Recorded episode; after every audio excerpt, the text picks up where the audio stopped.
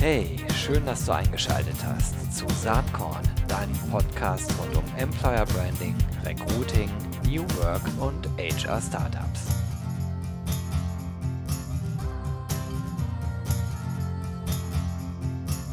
Ja, Ali, hallo und herzlich willkommen zum Saatkorn Podcast. Heute mit Marc Wagner. Er ist Head of Employee Experience bei Fiducia und GAD. Äh, das ist spannend. Hallo Marc, herzlich willkommen. Hallo Gero. Ja, du hast ja nun einen Titel, den wirklich und wahrlich nicht jede und jeder trägt. Darüber wollen wir gleich ganz ausführlich sprechen. Natürlich nicht über den Titel, sondern was sich dahinter verbirgt. Aber bevor wir da einsteigen, fände ich es total nett, wenn du so ein bisschen was zu deinem Unternehmen auch sagen könntest. Wer oder was äh, ist Fiducia und GAD? Was macht ihr? Äh, warum gibt es euch? Genau, das kann ich gern machen, äh, Gero. Ich bin ja auch noch nicht so wahnsinnig lange ähm, dabei, erst seit Mitte letzten Jahres in dieser äh, Rolle aktiv. Äh, die Fiducia und GAD IT AG ist hervorgegangen aus einer Fusion der Fiducia und der GAD und ähm, betreibt de facto die Rechenzentren und äh, bedient die IT-mäßigen Lösungen im, Volks- und Reif im Verbund der Volks- und Raiffeisenbanken und dem Bankenverbund oder einigen Banken darüber hinaus. Also das heißt, wir haben die Primärbanken, die sogenannten Primärbanken, die Volks- und Raiffeisenbanken und weitere Banken, die wir mit IT-Dienstleistungen und ähm, Rechenzentrumsdienstleistungen bedienen. Das Spannende am Unternehmen ist, dass es sich, also dass es zum einen ähm, eine Genossenschaft ist, ähm, also sich in einem, wie gesagt, genossenschaftlichen Verbund befindet. Genossenschaften ähm, kommen wir im Moment als Organisationsform, als moderne Organisationsform wieder sehr, sehr stark zum Vorschein und werden sehr intensiv diskutiert. Und zum anderen, dass sich die, ähm, dass sich das Unternehmen quasi in eine sehr, aus meiner Sicht sehr, sehr ja, radikale, sehr umwerfende Transformation begeben hat. Ähm, wir haben nämlich das gesamte Unternehmen im Oktober letzten Jahres in eine agile Organisation überführt, also die kompletten rund 5000 Mitarbeiterinnen und Mitarbeiter des Unternehmens und dem Ganzen auch noch eine neue Strategie verpasst, die sich stark in Richtung Öffnung des Unternehmens in Form einer, ja, einer Art Plattformöffnung auch in Richtung Kooperation mit Findevs und Startups bewegt. Also sehr, sehr viel Umbruch in dem Unternehmen, in das ich reingekommen bin und sehr, sehr viele Chancen, die sich daraus ergeben. Ja, ich vermute, dass genau dieser Umbruch und dieser äh, vielleicht sogar disruptive Wandel, der da in dieser Organisation stattfindet, ja einer der Gründe ist, warum du da jetzt sitzt. Und ähm, ich stelle mir jetzt so vor, ähm, Employee Experience ja, aber das ist, das ist doch eigentlich fast alles. Also, was, was hängt denn ganz konkret äh, an, an Themen daran? Ja, das ist ein guter Punkt. Ähm, und zwar das Stichwort Employee Experience. Ich bin das erste Mal damit konfrontiert worden vor, ich glaube, es ist mittlerweile schon rund vier Jahre her, ähm, auf einer Reise in die USA nach San Francisco ähm, beim Besuch von Airbnb. Da gab es nämlich den ersten Chief Employee Experience Officer, den Mark Levi. Und die Idee, die dort hinter steckt und die wir jetzt auch übertragen haben, ist zu sagen, wir begleiten die Mitarbeiterinnen und Mitarbeiter nicht durch ein in irgendeiner Form gekapseltes HR-Silo, was nur einen Teilaspekt der Arbeitswirklichkeit der Mitarbeiterinnen und Mitarbeiter abbildet, sondern wir bündeln alle Instrumente, alle Tools, die erforderlich sind, um Mitarbeitererlebnisse oder Employee Experience zu gestalten, in einem Bereich. Und so ist das jetzt auch bei mir, bei uns in dem Bereich, in dem Bereich Mitarbeiter Experience der Fall. Ähm, da sind nicht nur klassische HR-Themen ähm, wie zum Beispiel Recruiting oder auch die Mitarbeiter-Services wie Payroll etc., sondern auch alles rund um den physischen Arbeitsplatz, also Immobilien, alles um den digitalen Arbeitsplatz, also die interne IT und Digitalisierung von internen Prozessen, das Thema Organisationsentwicklung und ähm, Daten, also die Nutzung von Daten, um auch intern die Organisation und die Prozesse opti optimieren äh, zu können. Und dann auch noch das Thema Nachhaltigkeit, weil wir bei uns gesagt haben, Nachhaltigkeit ist für uns etwas, was wir stark in den Prozessen in der Organisation verankern möchten. Also de facto hast du alle Instrumente in die Hand bekommen, um Mitarbeitererlebnisse gestalten zu können. Hm. Das hört sich äh, bilderbuchmäßig äh, erstmal äh, wirklich fantastisch an und wird der Bedeutung äh, des äh, man könnte sagen, ehemaligen Bereiches Human Resources ähm, ja, im Kern mehr als äh, gerecht. Wobei mir schon klar ist, dass Human Resources nur eine kleine Schnittmenge aus dem gesamten Employee Experience Bereich ist, den du gerade skizziert hast. Ähm, was, was mich so stört, die ganze, also schon seit langem, ist ähm, bei Human Resources diese Fokussierung auf äh, Mitarbeiter quasi als Betriebskapital äh, äh oder gleichgesetzt mit Maschinen oder, oder Geld. Ähm, am Ende äh, ist ein Unternehmen ohne Mitarbeiterinnen und Mitarbeiter natürlich nichts. Und gerade ein Dienstleistungsunternehmen, wie ihr es ja seid, äh, erst recht nicht. Ist denn äh, diese ganze äh, Fokussierung, die ich da jetzt rein interpretiere auf die Mitarbeiterinnen und Mitarbeiter als äh, wirklich ähm, essentielle ähm, oder Essenz des Unternehmens, ist, ist die so bei euch oder interpretiere ich jetzt da gerade viel zu viel da rein? Nee, ich glaube, das ist schon ein ganz zentraler Punkt. Also wenn du dir den People-Bereich als Ganzen anschaust, der bei uns durch den Jörg Staff, also den Personalvorstand, ähm, äh, ähm, ja, geleitet, gemanagt wird, ähm, dann ähm, steckt da genau dieses Bild hinter, nämlich zu sagen, bei uns stehen die Talente, bei uns stehen die Mitarbeiter im Zentrum. Technologie ist letztlich ein Gut, was ja mehr oder weniger frei ist, was leicht ersetzbar ist und das für uns wichtigste Asset, das wir nach vorne raus weiterentwickeln müssen, ist der Mensch. Und deswegen müssen wir schauen, dass all diese Themen in einem Bereich, also in einem People-Bereich gebündelt sind, was dazu führt, dass wir, weil wir sagen, das Thema, neben dem, was ich gerade beschrieben habe, in, in meinem Bereich Mitarbeiter-Experience, haben wir auch gesagt, das Thema Lernen und Weiterentwickeln von Mitarbeiterinnen und Mitarbeitern ist uns so wichtig, dass wir es in einer gleich exponierten Rolle ähm, bündeln ähm, bei einer Kollegin von mir, die auch direkt an den ähm, CHRO, also New York äh, Staff reportet. Ähm, ist, ist also genauso ein wichtiges Thema, was wir dort verankern müssen. Und als dritter Bereich ähm, das Thema Betriebspartnermanagement, weil wir bei uns sehr, sehr intensiv mit der Mitbestimmung, mit ähm, dem Betriebsrat ähm, äh, zusammenarbeiten. Also wir sind quasi drei Bereiche, die dieses Thema Mitarbeiter, maximale Mitarbeiterzentrierung ähm, vorantreiben können, sehr integriert vorantreiben können und die insbesondere ein Thema ähm, sehr stark vorantreiben, dass wir nämlich sagen, die Kriterien, die ich anlege nach außen, also in Richtung, was gestaltet die eine optimale Beziehung Richtung Kunde, was sind Kriterien, die ein optimales Kundenerlebnis ausmachen, dass wir sagen, das übertragen wir letztlich auch auf die Frage, was gestaltet am Ende des Tages oder was macht ein optimales Mitarbeitererlebnis aus. Das ist ein Grund dafür, dass wir uns zum Beispiel, als wir unseren Bereich im Oktober letzten Jahres dann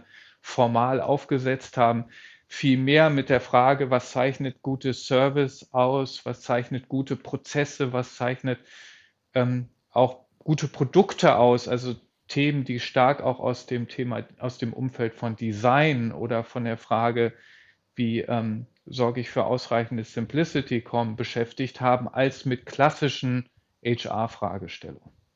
Mhm. Lange Antwort auf eine kurze Frage, aber ich hoffe, das beschreibt das so ein bisschen. Ja, aber es ist ja durchaus äh, ein sehr umfassendes äh, und auch komplexes Thema. Da kann man nicht immer nur ganz kurze Antworten drauf geben, glaube ich. ähm, wenn man jetzt so schaut auf das Spektrum, was du eben geschildert hast, HR, Immobilien, IT, äh, Org-Entwicklung, Data Science, da sieht man ja viele Querverbindungen. Ne? Das, das Immobilienthema, jetzt okay, haben wir gerade Corona, da ist das speziell, aber klammern wir Corona mal kurz aus ähm, die Art und Weise, wie Büros äh, oder Arbeitsräume, sage ich mal, gestaltet sind, äh, die hat ja eine ganz, ganz große Auswirkung auf die Employee Experience. Oder aber auch, äh, wie remote arbeitsfähig ist man denn? Auch das hat ja immense Auswirkungen auf die Employee Experience. Wie habt ihr euch diesem Thema genähert? Man weiß ja vielleicht gar nicht genau, wo man anfangen soll. Also steht sozusagen äh, der Mitarbeiter, die Mitarbeiterin im Zentrum und bei jedem Strang wird genau überlegt, okay, was können wir tun, um eine, wie du gerade sagst, maximale Mitarbeiterzentrierung zu erreichen?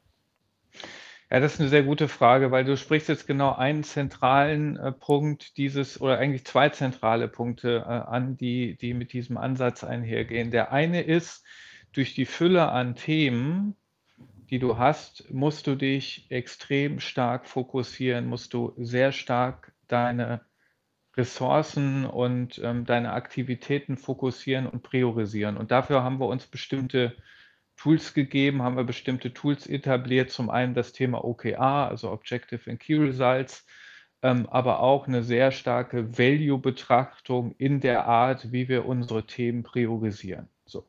Und wir gehen da grundsätzlich so vor, dass wir sagen, wir ähm, nehmen Priorisierungen vor äh, von Themen, die auf zwei spezifische, äh, auf zwei ähm, grundsätzliche Fragestellungen einzahlen. Zum einen kann ich durch das, was ich tue, Ende zu Ende, und dann gehe ich gleich auch auf das Thema Immobilien etc. ein, Ende zu Ende, ähm, Zeitfresser oder Themen, die Mitarbeiterinnen und Mitarbeiter davon abhalten, sich zu 100 Prozent auf den Kunden zu konzentrieren, kann ich die wegnehmen. Also da geht es um Fragen wie Prozessoptimierung, Automatisierung ähm, etc. Erste Part. Und der zweite Part kann ich ein Umfeld schaffen, ein Arbeitsumfeld schaffen, in dem Mitarbeiterinnen und Mitarbeiter ihre Potenziale optimal entfalten können und jeden Morgen sagen, hey, da habe ich Bock drauf hinzugehen. Da ist ein Umfeld, in dem ich produktiv sein kann und in dem, in dem es Spaß macht zu arbeiten. Also das heißt, diese Beidhändigkeit, also Ambidextrie ist ja auch so ein Begriff, der im Moment so in der Luft schwebt. Die haben wir versucht bei uns zu etablieren. Erster Punkt. Und der zweite Punkt ähm, ist, dass wir jetzt bei der Frage, die du ansprichst, Immobilie zum einen, also das physische Arbeiten und dann das digitale Arbeiten, also Remote Work, dass wir gesagt haben, wir ähm, fokussieren uns bei den Themen, die wir machen, immer auf Cross- funktionale oder bei uns Cross-Tribe-Initiativen soll heißen, wir haben gerade eine große Initiative, die nennt sich Deutschland Campus 2020 Plus. Du könntest aber eigentlich sagen, die heißt New Work, Fiducia und GAD. Wie sieht Arbeit der Zukunft aus? Und da stellen wir uns zum einen die Frage, wie sehen die Immobilien in der Zukunft aus, weil wir sind davon überzeugt, dass Immobilien in der Zukunft, also der physische Arbeitsort, weiterhin eine zentrale Rolle spielen wird, aber als eine andere als in der Vergangenheit, nämlich viel mehr identitätsprägend, Kollaboration, innovationsbezogen und viele Themen, die ich alleine machen kann, Routine-Themen, die kann ich dann auch von zu Hause machen, also mobil arbeiten. Und in der Vergangenheit habe ich diese Frage ähm, des physischen Arbeitsortes dann häufig gesehen, dass es sehr isoliert diskutiert wurde von der Frage, wie sieht denn dann die optimale technische Ausstattung mhm. aus, mhm. die es mir ermöglicht, sehr, ähm, ja, also sehr, sehr einfach ähm, und vor allen Dingen auch ähm, sehr effizient digital und virtuell zu arbeiten. Früher war das dann der Immobilienbereich und dann habe ich eine Projektorganisation aufsetzen müssen, wo dann der weit entfernte IT-Bereich, der noch eine andere Agenda hatte als der Immobilienbereich, zusammenzubringen. Da musste noch der HR-Bereich dazu, der hatte wieder eine andere Agenda. Jetzt sitzen die alle in einem Bereich, sind verzielt über die gleichen OKRs und sitzen crossfunktional im Team und bringen die unterschiedlichen Kompetenzen ein. Das heißt, ich denke jetzt das Thema neues Arbeiten nicht nur, ich denke es nicht nur ganzheitlich, sondern ich habe direkt die Kompetenzen an Bord, um es auch ganzheitlich umzusetzen. Das hört sich äh, super äh, sinnvoll an. Die Frage ist für mich dann in so einer Organisation äh, wie die, in der du jetzt bist, bei Fiducia GAD, äh, Fiducia GAD, ähm, die waren ja nicht schon immer so. Du hast ja eben gesagt, riesengroßes äh, Transformationsthema. Äh, Im Vorgespräch hattest du gesagt, äh, wir, wir, haben uns agile Strukturen äh, gegeben, entsprechend Spotify-Modells. Wie kommt man denn äh, von einem Ursprungszustand in den nächsten äh, Zustand, der ja dann gar nicht mehr Ursprungszustand genannt werden kann, weil er sich ja permanent weiter verändert, so, so glaube ich zumindest. Also wie Wie habt ihr das geschafft in der Organisation? Denn mit 4.500 Mitarbeiterinnen und Mitarbeitern, da macht man das ja auch nicht mal eben so.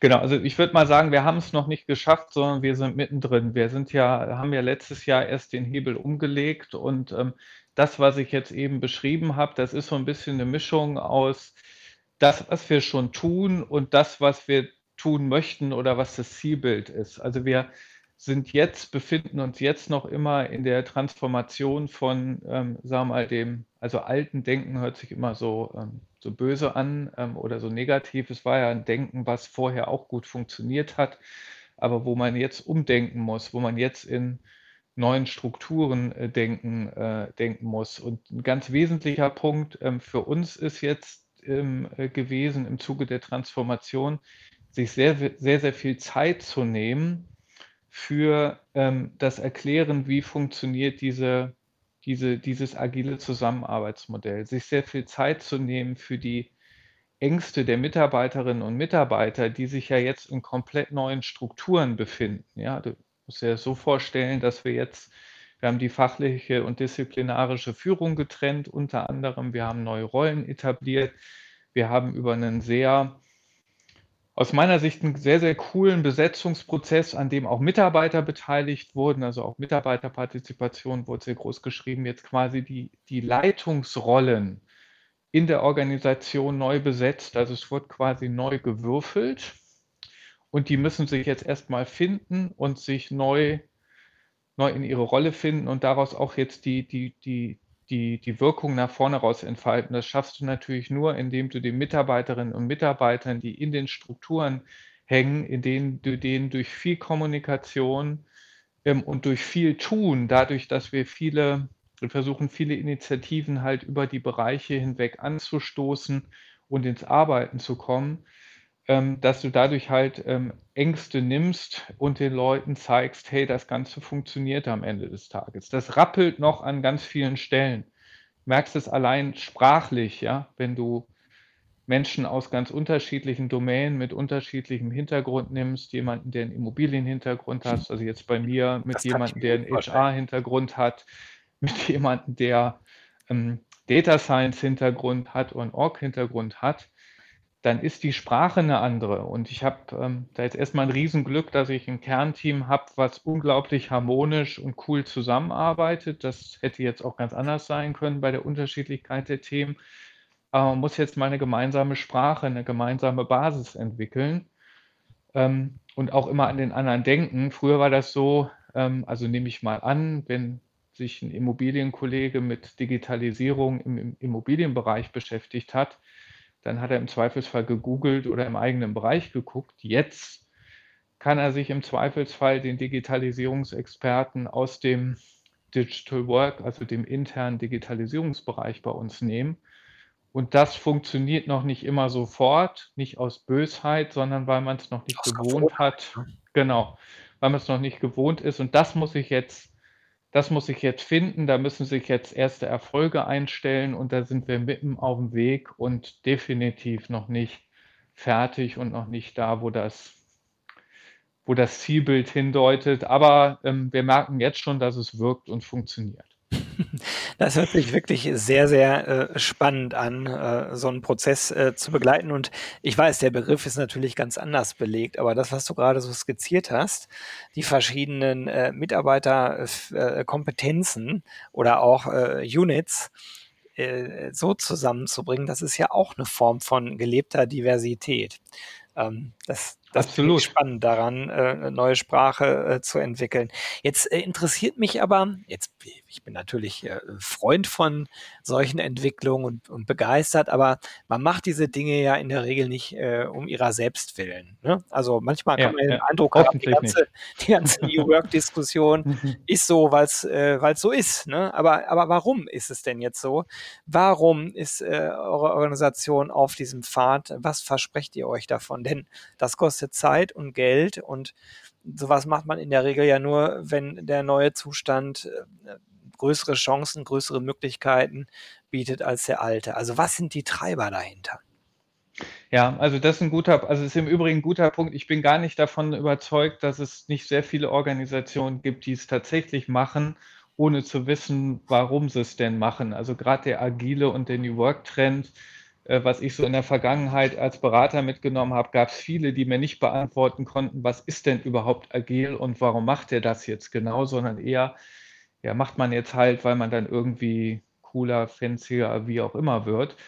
Ähm, bei uns ist es wirklich stark getrieben und da bin ich auch happy ähm, mit dem, also mit dem Leadership-Team, in dem wir drin sind, auch mit dem Vorstand, aus wirklich der inneren Überzeugung, wir, wir müssen als Unternehmen, auch als Unternehmen im Verbund und darüber hinaus, uns öffnen gegenüber Partnern. Wir müssen schneller auf Marktveränderungen reagieren, was jetzt auch nichts Neues ist, aber natürlich auch eine Erkenntnis, die man dann am Ende des Tages auch in der Organisation ummünzen muss, was wir jetzt halt getan haben. Ähm, und wo wir gesagt haben, wir müssen uns halt mit einem Unternehmen, was ein hohes Durchschnittsalter hat, was jetzt einen extrem hohen Bedarf hat, wie andere IT-Unternehmen auch, ähm, Schlüsselqualifikationen wie Leute zu Data Science, Smart Analytics etc. an Bord zu holen, mehr mit dem Thema Daten zu machen, ja, was ja für unsere Kunden sehr wichtig ist. Ähm, wir müssen uns mit all diesen Fragestellungen ähm, beschäftigen. Das ist auch der Grund, warum wir uns eine neue Strategie gegeben haben. Wir müssen uns damit beschäftigen in einer Branche, die extrem es fehlt mir kein besserer Begriff ein als Disruption. Ich finde ihn immer so abgegriffen, aber sich in extremer Disruption befindet, also die Bankenwelt, ähm, immer stärkere Konsolidierung, ähm, immer mehr Wettbewerb, der auf den Plan gerufen wird aus dem digitalen Bereich. Ähm, also war jetzt noch vor einigen Tagen, dass wieder neue Player in Bezug auf Bezahlsysteme um die Ecke kommen, was ja ein Kernprodukt von uns ist. Deswegen ist da die Erkenntnis über die letzten Jahre gereift, hat sich dann ausgeprägt in einer neuen Strategie, die Richtung Öffnung und Diversifikation und Partnerschaft geht. Und daraus abgeleitet, aus diesem strategischen Bedarf, ist dann die neue Organisation worden äh, mit der Maßgabe, wir müssen zum einen bestehende Silos und ähm, sag mal, verkrustete Strukturen, die teilweise dann auch aus der Fusion vielleicht noch gekommen sind, ähm, die müssen wir aufbrechen. Und zum anderen müssen wir dafür sorgen, dass ähm, wir stärker Richtung, zur, äh, Richtung Ende-zu-Ende-Prozesse, Richtung Kunde denken ähm, und auch letztlich ermöglichen, äh, auf Marktveränderungen viel, viel schneller zu reagieren, als das in der Vergangenheit gewesen ist. Und daraus purzelte dann das Organisationsmodell. Also war hier wirklich klassisch Marktanforderung, Marktbedarf, neue Strategie, dazu passendes Organisationsmodell. Und im Mikrokosmos People, bei uns quasi, bei uns im Bereich genau das Gleiche. Und jetzt geht es um die Umsetzung. Ja, also die, äh, es ist immer gut, wenn man schon mal kein Erkenntnisproblem mehr hat. Ne? man weiß ja genau, aber dann daraus was machen, das ist ja, ja dann steht dann ja auf dem anderen Blatt und es dann noch so konsequent machen dann auch.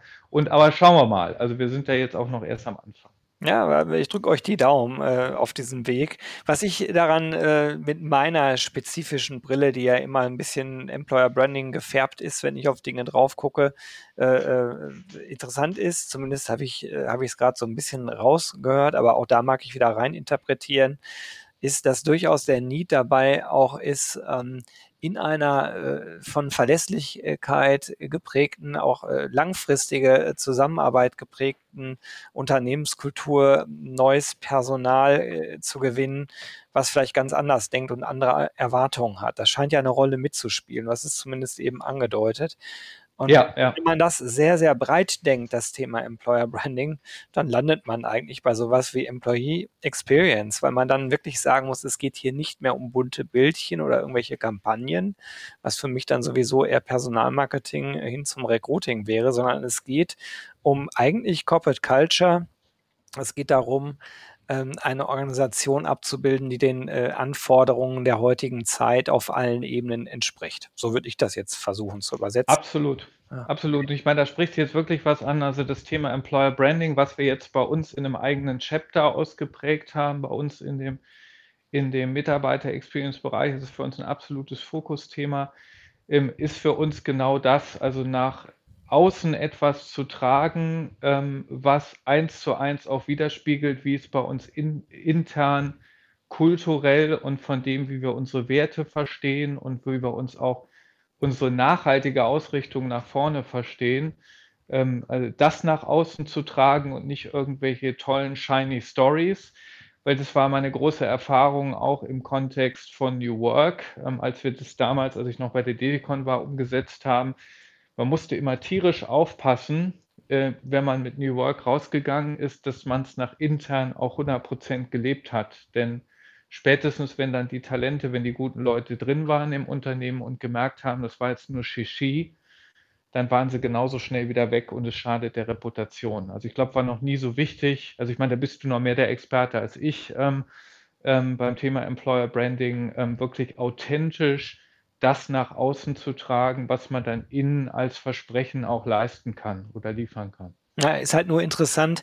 Wir stellen ja gerade fest, äh, wenig überraschend, glaube ich, für uns beide, aber die Themen hängen doch alle sehr, sehr eng miteinander zusammen. Was daran übrigens auch sehr interessant ist, du hast es eben so skizziert, ähm, die Kundenzentrierung, die ihr im Unternehmen schon lange lebt, die wollt ihr jetzt auf das Mitarbeiterthema übertragen. Und ich finde gut, wenn das erkannt wird, dass da irgendwie, dass das ja Sinn macht, sowas zu übertragen. Ich persönlich glaube ja, wenn man das macht und äh, wirklich eine sehr hohe Mitarbeiterzufriedenheit generiert, dass das automatisch über einen gewissen Zeitraum zu zufriedenere, äh, zufriedeneren Kunden führt und damit auch zu besseren betriebswirtschaftlichen Ergebnissen. Da gibt es auch verschiedene Studien, die das untermauern.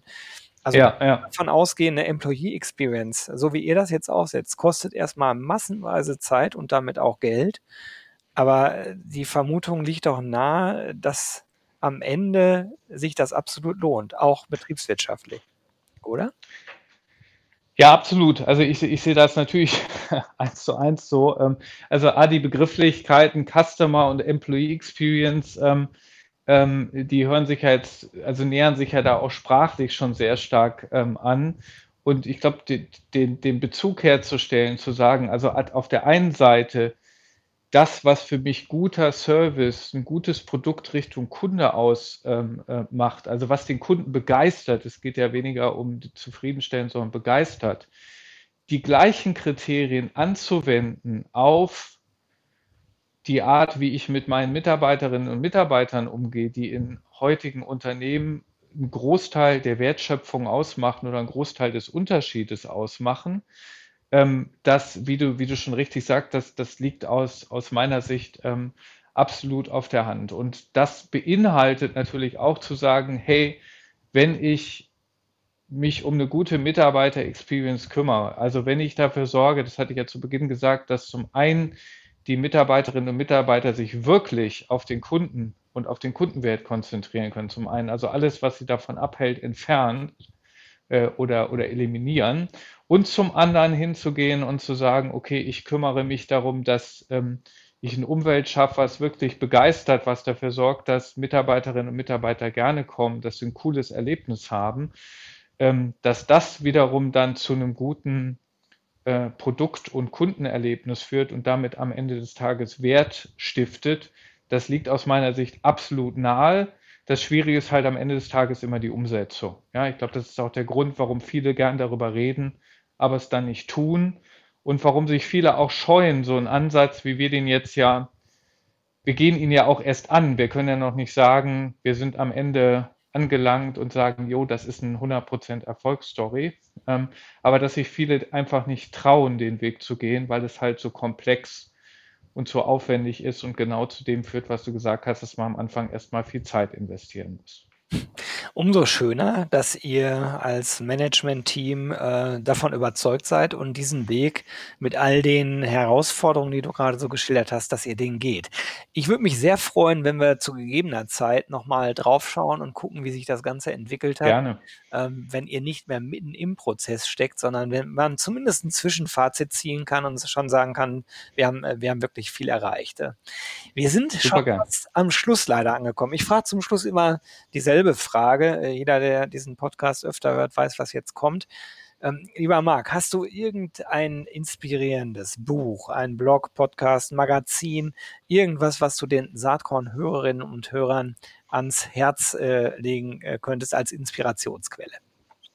Genau, also die Bücher habe ich mit Sicherheit. Also mit eins meiner absoluten Buchinspirationen ist Antifragilität von Taleb. Ähm, aber was vielleicht gerade in den aktuellen Zeiten ähm, vielleicht für den einen oder anderen zumindest eine Entlastung sein könnte, ist, sich mal Gedanken darüber zu machen, ob die vielen Videokonferenzen, die man so Tag aus, Tag ein so macht, ob man die unbedingt so machen muss, wie man sie macht, nämlich sich vor den Rechner setzt und die Videokamera anschaltet. Ich bin mittlerweile dazu übergegangen und das ist bei mir aus einer Wette entstanden, zu sagen, ich ähm, schalte kurz zu Beginn die Videokamera ein bei einer Begrüßung oder natürlich auch bei PowerPoint, ähm, äh, wenn es denn erforderlich ist und schalte es dann wieder relativ schnell aus und bewege mich dann im Raum, während ich äh, an einer Konferenz oder ähnlichem teilnehme. Das hat nämlich zwei positive Effekte.